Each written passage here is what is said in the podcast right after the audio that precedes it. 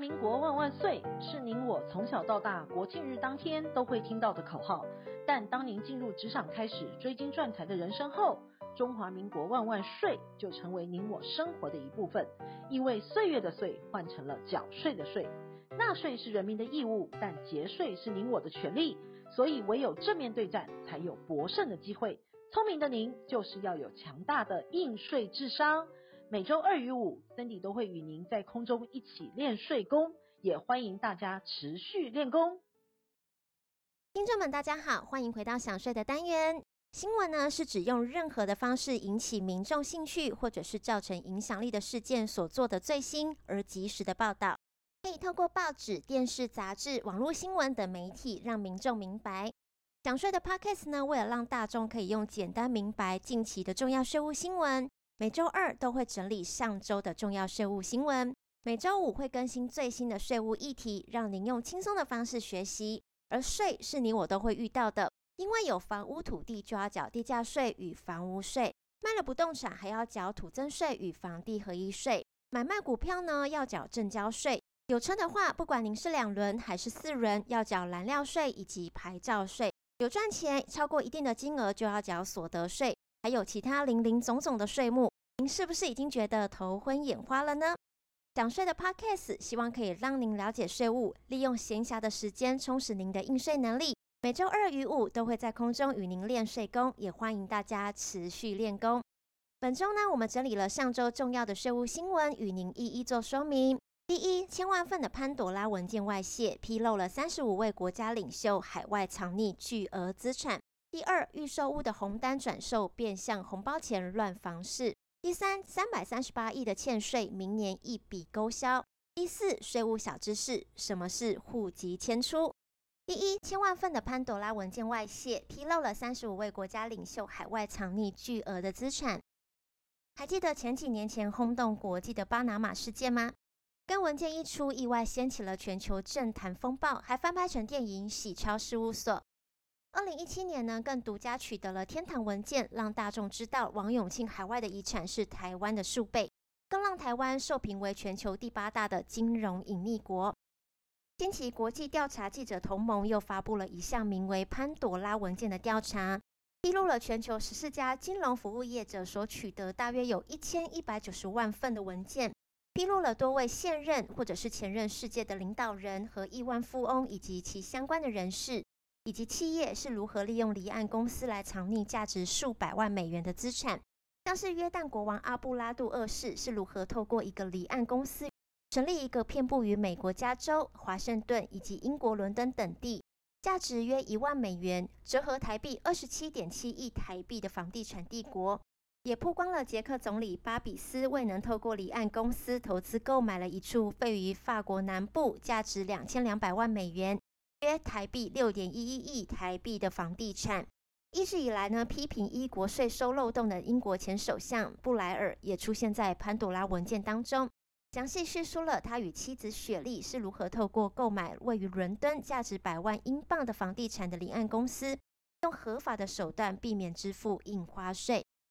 此同盟共发现了近一千间的离岸公司与全世界三百三十六名的知名政治人物、公职人员之间的联系。其中包括十多位在位的国家元首、政治首脑、国家领袖、内阁部长、大使等等的秘密财产与交易，超过三分之二的离岸公司都是设在英属维京群岛的。然而，这份文件的曝光，对于可能公开反贪腐或者是在国内提倡紧缩政策的领导人而言，非常的尴尬。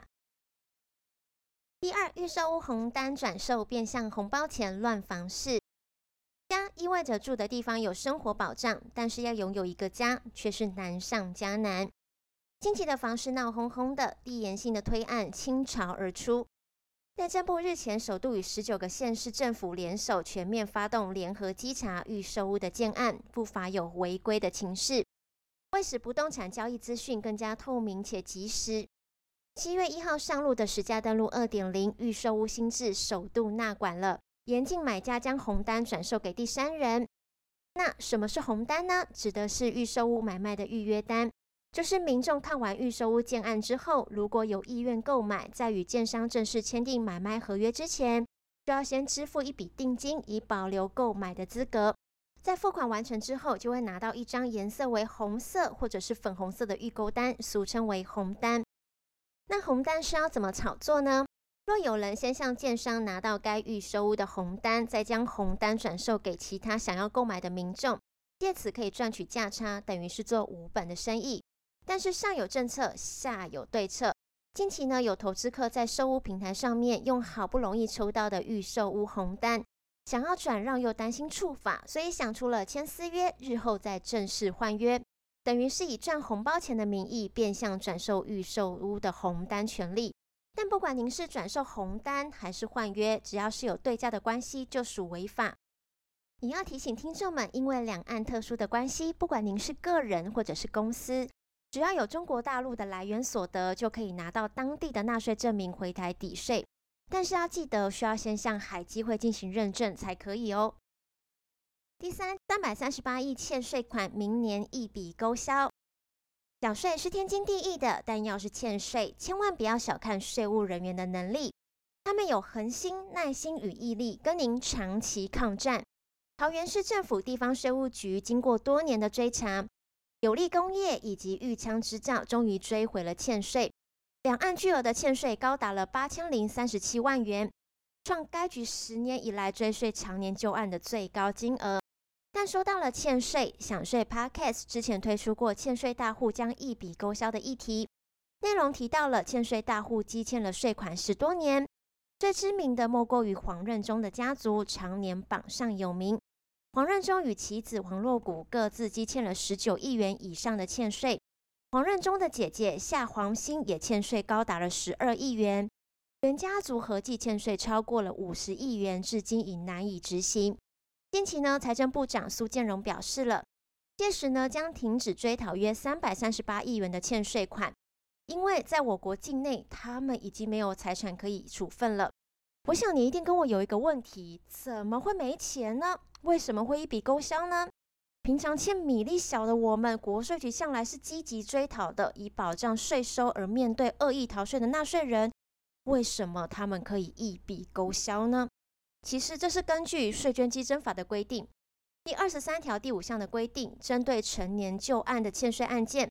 若其个人欠税金额已经高达一千万元以上，或者是已经由行政执行署核发禁止命令。或者已经申请法院拘提、管收等重大案件，将执行期间持续到二零二零年的三月四号，也就是到明年的三月四号，这些案件都不用再追了。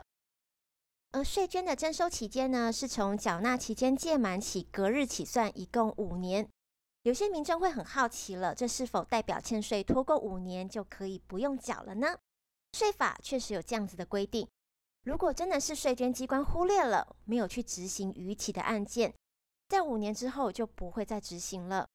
但是呢，大多数的逾期未缴的案件，在征收期间届满之前，税捐机关就会移送行政执行署进行欠税的强制执行，就代表追税的期间延长了，最多可以追讨十五年。也要提醒听众们，如果收到税单或者是转缴的通知书，千万不要已读不回。那如果没有回，行政执行署的追税方式有哪些呢？如果个人的欠税金额是一百万以下，盈利事业欠税金额是低于两百万以下的，会先被列管限制出境。但若明显有隐匿或者是提前处分财产，明显有规避强制执行的意图，将会直接被限制出境。再来呢，就是查封资产后强制执行。如果还是不行，就是禁奢，利用大众的目光来逼大户们还钱。还是不行，最后的杀手锏管收是逼人吐钱讨债的最佳方法。第四，税务小知识，请问您知道什么是户籍迁出吗？依照户籍法的规定，为了落实户籍管理制度，并及时更新正确的户籍资料，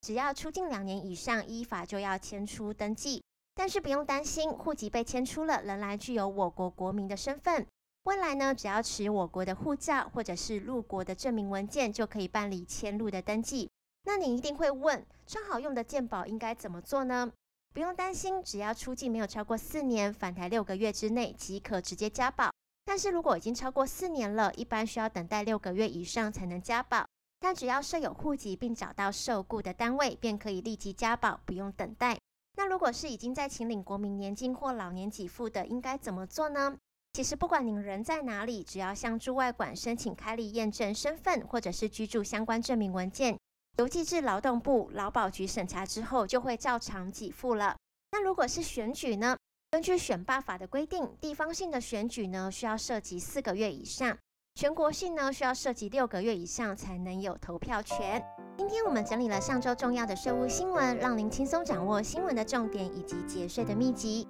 希望可以让您爱上税务，了解税务，享受税务。想要了解更多的省税妙招，请订阅“享税 Podcast”，并追踪卓越的粉丝专业。我们会在上面提供最新的税务重点与市场的脉动，让您成为市场的领航人。也感谢享粉的收听与支持。我们推出享税的好康，开放甄选享税专题。如果您有特别想要了解的税务内容，请在卓越的粉丝专业，或者是透过 email 的方式联络我们，具体写下您的问题与需求。一经采用播出，我们将赠送《传财家业世世代代》一书，让您的税务知识更上一层楼。本周的重要税务新闻，谢谢您的收听，我们下周见。